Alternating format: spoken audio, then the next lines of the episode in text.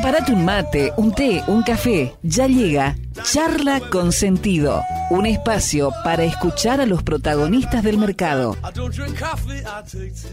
Auspician este bloque. IEB, Invertir en Bolsa, empresa líder en el mercado financiero, con más de 10 años de experiencia brindando soluciones de inversión y financiamiento para individuos y empresas. Consulte el sitio web ingresando en www.ieb.com.ar. Agente de liquidación y compensación y agente de negociación integral registrado en CNB bajo el número 246.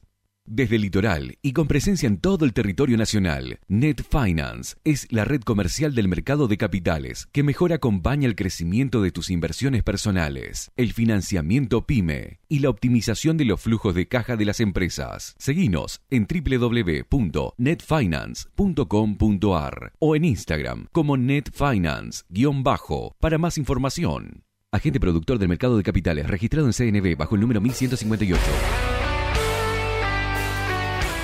Muy bien, y ahí estamos en charlas con sentido el día de hoy. Muy bien, perdón que te pisé. Bueno, bien, estamos acompañados de una figura muy importante para el mercado porque supo tener cargos muy importantes en, en, varios bancos, sí, como ser en, Santander, fue director también en Itaú, pasó por, por Comafi, bueno, por un montón de instituciones, siempre ligado a lo que sería director financiero o, o por el estilo. Hoy es el CEO ¿eh? y fundador de Win Security, que han, ha pasado ya por acá todo el equipo, ¿sí? así que pueden buscar en Spotify el, podcast eh, que menciona y que han estado todo el equipo de directores y de accionistas de Win Security, pero hoy lo tenemos a él, a Fabio Zaraniti. Bienvenido, Fabio, ¿cómo estás? Buen día, ¿cómo les va? ¿Cómo andan? Bien, muy bien. Este... Muchas gracias por la invitación. No, por favor, por favor. Bueno, habíamos repasado un poco la historia de la creación de WinSecurity, que entendemos les está yendo muy bien, así que felicitaciones por eso. Pero bueno, Argentina nos, nos, pasa por arriba y el mundo también. Eh, te vamos a ir llevando poco a poco, Fabio, porque sos un experto en, los mercados y, y, bueno, queremos un poco entender qué está pasando. Entonces, vamos primero al mundo, ¿sí? ¿Cómo estás viendo, Fabio, todo este tema, ¿no? Eh, la bolsa que de repente las acciones eh, suben un montón, bajan, bueno, producto de, eh, salimos el año pasado un poco de, ya de la pandemia, empezamos a entrar en un escenario de inflación, la guerra, habla Powell y los mercados el otro día este, estaban negativos, de repente se pusieron eufóricos, de repente otra vez se dio vuelta en cuestiones de 30 minutos.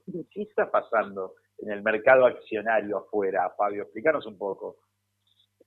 Bueno, el, el, escenario en el mundo está súper complejo. Básicamente lo que ocurrió, eh, o sea, los fundamentos que estuvieron hablando de, la inflación, que ha, estado corriendo en la inflación promedio en la, mayor, la mayoría de los países desarrollados al nivel del 9% anual, eh, que claramente no era esperado y, todos los bancos centrales actuaron de manera tardía, ¿sí? que, o sea, la corrieron de atrás, como decimos acá en Argentina. ¿sí? Entonces, eso creo que fue un, cuando vos haces las cosas tarde, después tenés, la medicina tiene que ser más fuerte. Entonces, creo que lo que está pasando ahora es eso, básicamente para poner en términos sencillos, están subiendo las tasas más allá de lo que de lo que pedían subirlas si lo hubiesen hecho antes. Y a los mercados los agarró con la guardia baja. Dicen que probablemente, olvidémonos de, de, este año que fue que viene siendo muy malo, diría el más malo de los últimos, eh, de la última década, de, la última crisis. Eh, y eso lo que sucede es que el mercado lo agarró en, un, en, un, en posiciones altas, con un mood de comprar cosas y que siempre subía. ¿sí? Entonces, eso los agarró a traspié a todo, a todo el mercado. Eh, nadie apostaba que las tasas iban a subir tanto. Y bueno, la consecuencia de eso es lo que estamos viendo ahora liquidación de posiciones. Recuerden cuando el mercado baja de manera fuerte, eh, eso lleva a ventas a ventas eh, forzadas, ¿sí? O sea, se activan los famosos stop loss y lo que hay que hacer es se activan ventas eh, forzadas y ya los fundamentos van a un segundo, a un segundo plazo, ¿sí? Cuando pasan estas a un segundo plano, perdón. Cuando pasan estos movimientos uno escucha mucho decir a personas, pero mira, mira lo que vale Apple, eh, o mira lo que va esta acción, ahora que bajó tanto, si lo fundamenta, si gana tanto dinero, En el corto plazo eso eh, no ocurre, ¿sí? Eh, eh, por más que haya valor en algunos papeles a estos precios, lo que sucede priva más el pesimismo y la, la, venta forzada de papeles, entonces lo que hace es que los, los precios sean imprimidos, inclusive sigan bajando. ¿sí? Ayer leía un, reporte que decía que hubieron, en, en, en, todas las crisis, si uno ve, después de bajas, eh, de bajas fuertes, siempre tenés uno o dos días de rebote. Bueno, y de rebotes que son eh, superiores al 1%, ¿sí? Al otro día. Bueno, esta vez tuvimos 11 días de baja eh, un rebote superior al 1%. Eso no se da desde la crisis del 30. O sea, para que tengan idea de, una, de la magnitud de lo que es la baja esta y de la poca fuerza que tiene el mercado, inclusive con papeles que obviamente, si nos los ponen a ver fríamente, tienen, hay valor. Entonces, creo que lo que sucedió en el mundo fue eso. Otro dato así, para que tengan idea también de la magnitud, yo en casi 30 años de mercado financiero nunca lo vi, los bonos, eh, los bonos eh, soberanos, los, los eh, de Gran Bretaña, bajaron 27% al año.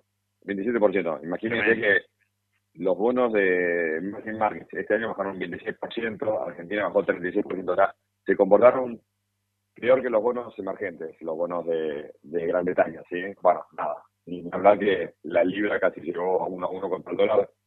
Yo desde que nací no lo vi nunca eso. Eh, la primera vez. Claro, porque, perdón, Fabio, es un ataque, vamos a decirle ataque, pero es la consecuencia de políticas económicas. Ahora te voy a preguntar si la corrió de atrás o no la Fed, pero digo, es un ataque justamente a la renta fija, lo cual aquel inversor que suele ser conservador es el que más perjudicado, porque a ver, el que invierte en acciones sabe que tiene una determinada volatilidad, que bueno, si cayó 30% este, un índice accionario es un montón, pero digo, quizás está más acostumbrado porque, eh, bueno, invierte en acciones. Ahora, el tipo que decía que era conservador, que iba a ciertos fondos de, de Templeton, de Pinco, de, bueno, el que sea, o, pero que tenía renta fija atrás, como bien nombrás, eh, pueden ser los tesoros, de, bonos del Tesoro Americano, todo, el ataque fue ahí, es decir, esos bonos se destruyeron de precio y por eso está subiendo la tasa de retorno de los mismos, ¿no? Eh, que, digamos, es duro para un tipo conservador que tiene posiciones afuera ver su cartera, no sé, 5 o 6% abajo en, el año, ¿no? En bonos. Sí, eh, así es. O sea, básicamente, para ponerlo también en muy concretos, no te pudiste esconder de, esta baja casi con ningún producto. El único producto era tener, que tampoco es una buena opción, pero es medio loco lo que voy a decir, pero el único producto que hubiéramos podido tener era el dólar, ¿sí? Sí, pero por otro lado, uno tiene un dólar, pero la inflación fue el 9%, probablemente en los últimos dos años la inflación compuesta americana estamos cerca del 20%, con lo cual, si uno tenía un dólar guardado, su poder adquisitivo en dólares también bajó 20%. Lo que pasa subió contra el euro, subió contra, la, subió contra el resto de los países del mundo. Pero lo que digo es, no hubo, no hubo ningún lugar para esconderse. Sí, eso sí, bajó todo todo bajo el orden del 20% para arriba. y ahí viene la, la, pregunta que te quería hacer. ¿La corrió de atrás la Fed o ahora está sobreexagerando porque se asustó? Porque vamos camino a una recesión, o sea, vamos saliendo de la inflación para meternos de lleno, estoy viendo el precio del petróleo y demás, o sea, la inflación tiene que ceder. Me parece que ya vimos los picos, no sé, en mi apreciación, vos sos el que más sabe, pero digo, parece que la inflación ya va a empezar a dar indicios de, de por lo menos en Estados Unidos, de que eh, empezaría a aflojar. Ahora, ¿no se les está yendo un poco la mano o, todavía estamos bien ahí? ¿Está bien lo que está haciendo la Fed? Sí, coincido con lo que decís vos, que la inflación, probablemente el pico de inflación lo vimos en estos últimos meses y en el margen la inflación está bajando. En Estados Unidos ya hubo algún, algún síntoma y creo que eso va a ser el caso. Eh, que es cierto eso, eh, también, si vemos las tasas de los bonos americanos, están máximos de, de 10 años, los últimos 12 años. O sea, el, el, el, el, mercado en general está apreciando un poco eso, eh, recesión y que la inflación va a bajar. La Fed, yo creo que mm, la corre de atrás, no creo que exagere mucho porque cuando empiecen a haber algún, síntomas más, más fuertes de de la recesión, eh, va a aflojar el, la suba de tasas, pero también lo que está haciendo ahora es dar un guidance, como decían ellos, es decir, no le voy a aflojar a la suba de tasas y no voy a aflojar en esta guerra porque le quiero ganar inflación. El mensaje que es un poco lo contrario a lo que ocurre en Argentina. En Argentina no hay guidance de nada, ¿sí? Entonces, eso, el mercado, fijarle, decirle voy para allá es muy importante, ¿sí?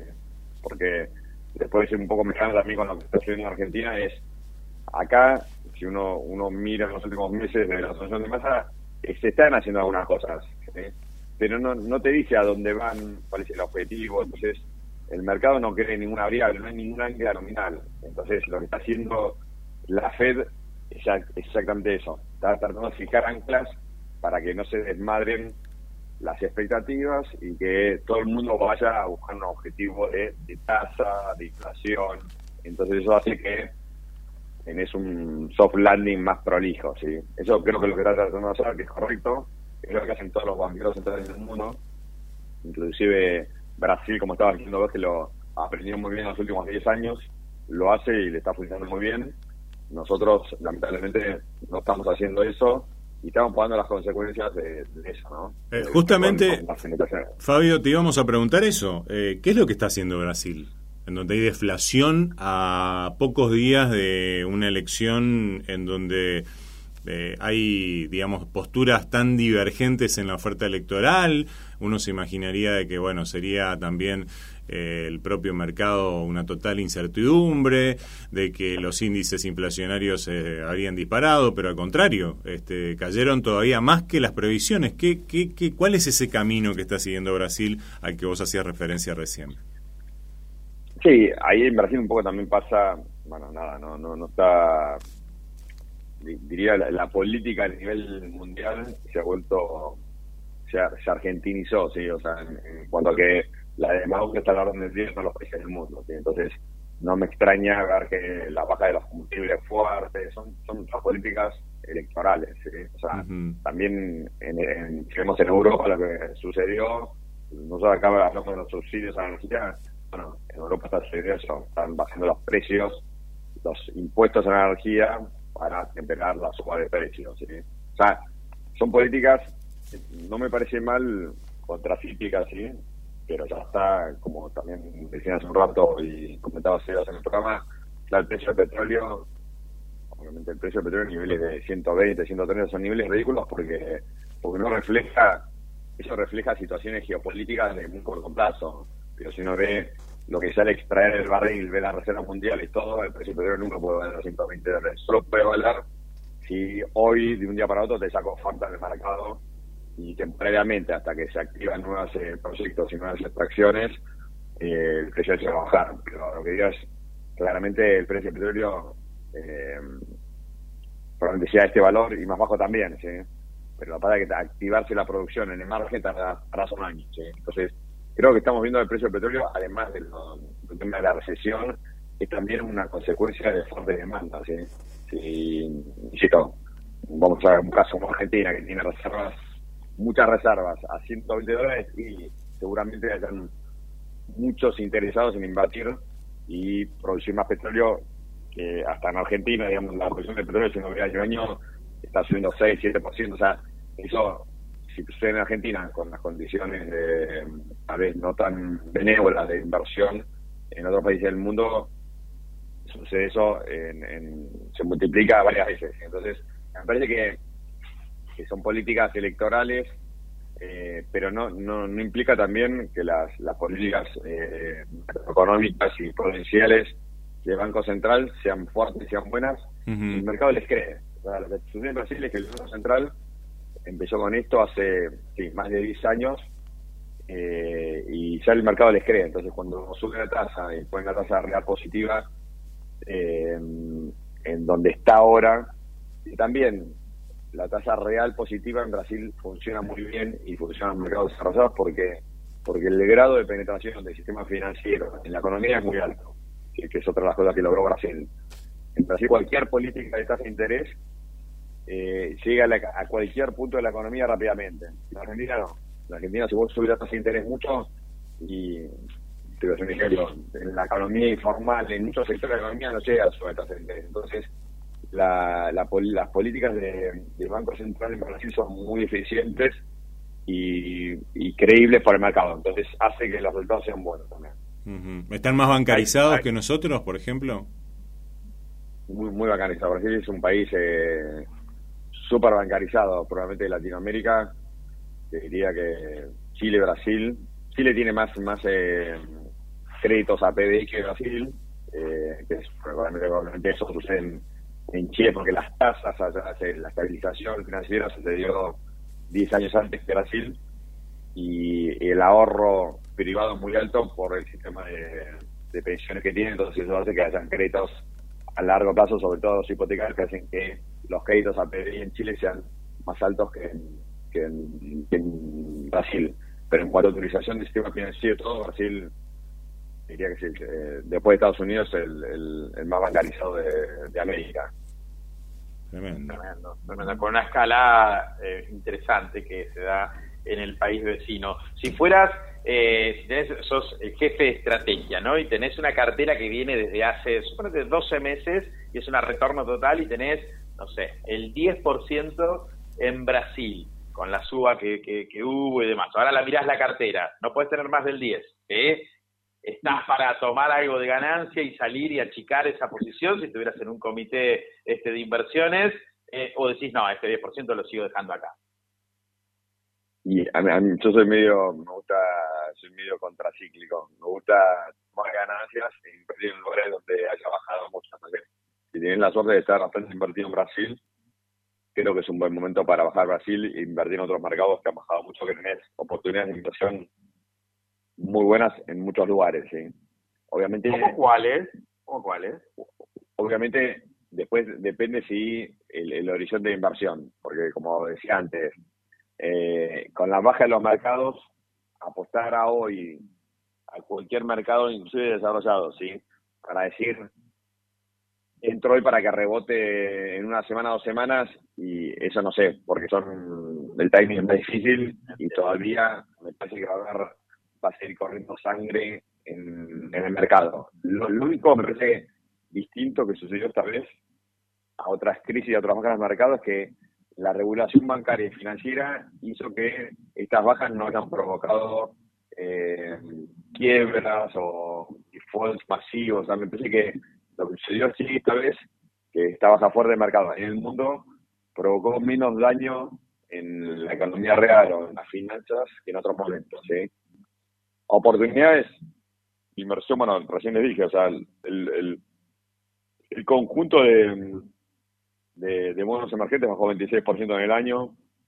Eh, si uno mira ya también bonos, eh, bonos de países desarrollados, también la bajada ha sido fuerte. O sea, oportunidades hay muchas, ¿sí? Eh, desde cosas muy tranquilas, no sé, un precio de dos años que te rinde eh, cuatro y pico por ciento, eh, o sea, tenés cantidad, cantidad, depende cuál es el perfil, si es un perfil tranquilo, obviamente te hacía bonos de países desarrollados, sobre todo de corto plazo, en la, curva de, de dos años, probablemente sea el punto de inversión, eh, bueno, y o si no, después acciones que, tienen valor, que simplemente hay muchas acciones que les pegan porque básicamente son son la salida de, los fondos y todo porque son acciones líquidas. O sea, eh, hay comportamientos que en el mundo suceden lo mismo en Argentina, en Estados Unidos y en Europa. Cuando los mercados bajan y los fondos tienen que hacer posiciones, generalmente también les hacen posiciones de activos líquidos porque son, son las puertas de salida más fáciles. No necesariamente porque porque no haya valor o porque el precio, la acción, la empresa eh, esté funcionando mal. Lo hacen porque es, es, el, es por donde pueden salir. Entonces, eh, y siempre las bajas en los mercados, la liquidez se achica mucho. Entonces, me parece que tenés oportunidades en muchos segmentos. Obviamente, si aprecias una recesión, eh, si aprecias eh, bajas de commodities, depende del segmento donde vos tengas que estés más protegido ante una recesión, irías a una cosa, o sea, depende del que tenga cada uno, decir, bueno, veo que la recesión es más importante, voy a un sector, si veo que, digamos, haría ya después, hay mucha invertir mucho por sector de la economía. Entonces, depende un poco de cuál es la visión que tengas, en qué sector de acciones eh, pondrías algo de dinero, con cautela. O sea, no, te diría que no le pondría, no son esas para mí oportunidades que decís, bueno, pongo todo todo lo que tengo, voy a una activos eh, que hayan bajado mucho. Me parece que en las bajas eh, una manera de invertir que a mí me gusta es ir poniendo de a, de a, tramos. ¿sí? como tengo siempre invertir, bueno, hoy invertí 20, espera una semana, invertí otro 20, bueno, como haciéndolo así descargadamente. ¿sí? Claro, claro. Sobre todo tratar de, si tuviste un, en una set eh, un buen rendimiento, quizás es momento de salir y quedarte un poco en cash y andar entrando de a poco, y me parece muy, muy sano. Llevándonos al, llevándote en realidad al plano local, fuimos un poquito en lo internacional, después tuvimos por lo regional, estamos hablando con Fabio Saraniti, CEO de Win Security, ¿eh? con una larga trayectoria en el mercado en general, financiero y de capitales. Eh, en, materia local, hoy hay licitación, pero te quiero llevar a el plano de lo que está pasando entre la curva SER versus la curva dólar link, ¿no? La curva dólar link se puso, pareciera, cara, es decir, hubo mucha demanda, mucha expectativa de devaluación, quedaron un poco interesantes las tires de los de los SER. No sé cómo estás viendo vos este, esta situación. Sí, coincido plenamente. me parece que las, las eh, el rendimiento de los bonos SER es interesante. Eh, si vamos a, empecemos de la parte corta de la curva, o sea, la duration de 0,5 de, de, de, de del 0,5 de duration, rinden inflación menos uno, si querés, como así números, números redondos. Y, creo que me parece que el, objetivo del gobierno no veo un salto discreto en el tipo de cambio oficial. Sí veo lo que están haciendo ahora, que me parece que no es que es correcto, pero si no quieres dar un salto regulatorio, eh, no tenés alternativa a hacer lo que están haciendo ahora en cuanto a hacer un tipo de cambio diferenciado. Ustedes recuerden, lo voy a remontar la de Caballo, recuerdan que Caballo, cuando teníamos el, el, la convertibilidad, como no podía tocar el tipo de cambio que hizo, le bajó impuestos a los sectores que bueno, le bajó a las automotrices, bueno, a varios sectores le bajó los impuestos, que básicamente lo que estaba haciendo era darle el tipo de cambio mejor. Creo que está haciendo ahora el, gobierno lo mismo porque quiere evitar un salto distinto del tipo de cambio. ¿Pero por qué evitar un salto distinto del tipo de cambio? Ahí remonto a lo que les dije antes. Si uno tiene una política de un guidance claro, de decirle, mira, vamos a bajar la emisión monetaria en términos reales, de los agregados monetarios en términos reales de tanto, eh, no va a financiamiento del Banco Central tanto por tanto tiempo, o sea, le das una hoja de ruta vamos a hacer un ajuste fiscal, obviamente no te voy a decir un ajuste, pero vamos a hacer una, una eh, reordenamiento de las cuentas fiscales, como dirían los políticos actuales. Si bueno le das al mercado todas estas herramientas para que crean que vas a hacer algo, y haces, un, haces una devaluación y no tenés ningún alta nominal, el pass-through a precios es altísimo. Entonces, mismo en un, en un escenario de un salto laboratorio, los bonos dólar link de corto plazo, voy a hacer un ejemplo eh, concreto, ¿sí? si vos compras un bono dólar link, el, el, vamos a poner el, el, T2B3, ¿sí? Es un bono eh, al, que vence en julio del 2023. ¿sí? Y tenés un bono dólar, eh, un bono de inflación a ese mismo plazo, te rinde probablemente inflación más, eh, inflación, vamos a poner un ejemplo de inflación eh, flat. Después la devaluación, el bono ese, si hay un salto devaluatorio del 20, 25, 30%, ese bono te va a pasar a rendir dólar más eh, dólar más 2, dólar más 3. Con lo cual, ese bono tiene una duración más o menos de un año. Entonces, todo lo que eh, de dólar menos 8 a dólar más 2, ahí vas a perder 10%. O sea, la evaluación que haya, sí, vas a perder 10%. Si le da un 25%, eso uno vas a valer dólar más 2, en realidad vos de, evaluación vas a captar el 15% al otro día. ¿sí? Y si vos tenés una inflación, a un año, la inflación de acá a un año, creo que el, el, bono ese de inflación, probablemente si te rinde dólar, eh, perdón, inflación más cero, inflación más uno, se va a rendir inflación menos dos, realmente, porque la, el mercado espera que la, la inflación suba, ¿sí? Y la devaluación de acá a un año, probablemente el Corlin, el, la, en este escenario, no tener las nominales, se va a copiar casi todo lo que devaluación. Entonces, no tengo duda que, que, va a ser una mejor apuesta eh, los bonos con inflación. Sí. Coincido, coincido en el análisis porque, claro, se da una ineficiencia, ¿no? Que es el bono que ajusta por tipo de cambio, está buenísimo en la teoría.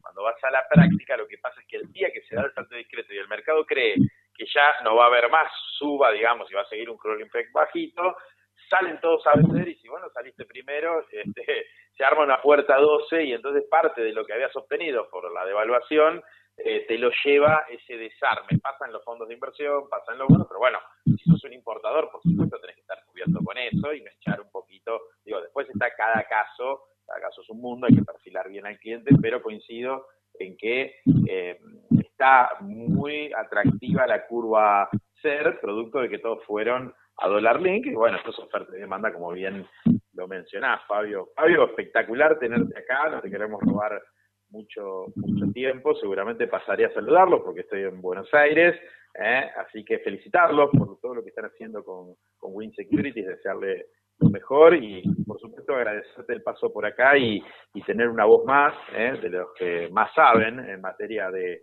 de mercado y tratar de eh, evangelizar, como digo yo, porque Argentina tiene un mercado de capitales muy chiquito, lo explicaste muy bien vos, que en otros países como Chile y Brasil es más grande, y bueno, parte del objetivo de este programa es agrandar la torta y que la gente entienda que tiene que ganar dinero con su actividad. Muy bien que lo haga así el médico con la medicina, el gomero con su eh, local de gomería, pero cuando separa su patrimonio, ¿eh? tiene que ir a un especialista que pueden ser ustedes, que pueden ser cualquiera de las del mercado, y eh, tratar de poner el patrimonio que ya tiene en instrumentos más o menos seguros, dependiendo de tu edad, dependiendo tu, tu, tu nivel o atención al riesgo, tu, tu situación, pero es importante el mercado de capitales en ese sentido. Así que más que agradecer tanto Vale como, muy bien. Coincido, eh. coincido, plenamente con lo que decís de, evangelizar y, y de diversificación que tiene invertido todo su, actividad y hay que explicarle que diversificar es, una, es, una, es muy, muy importante. Así que coincido plenamente y me alegro del trabajo que están haciendo y muchísimas gracias por la invitación.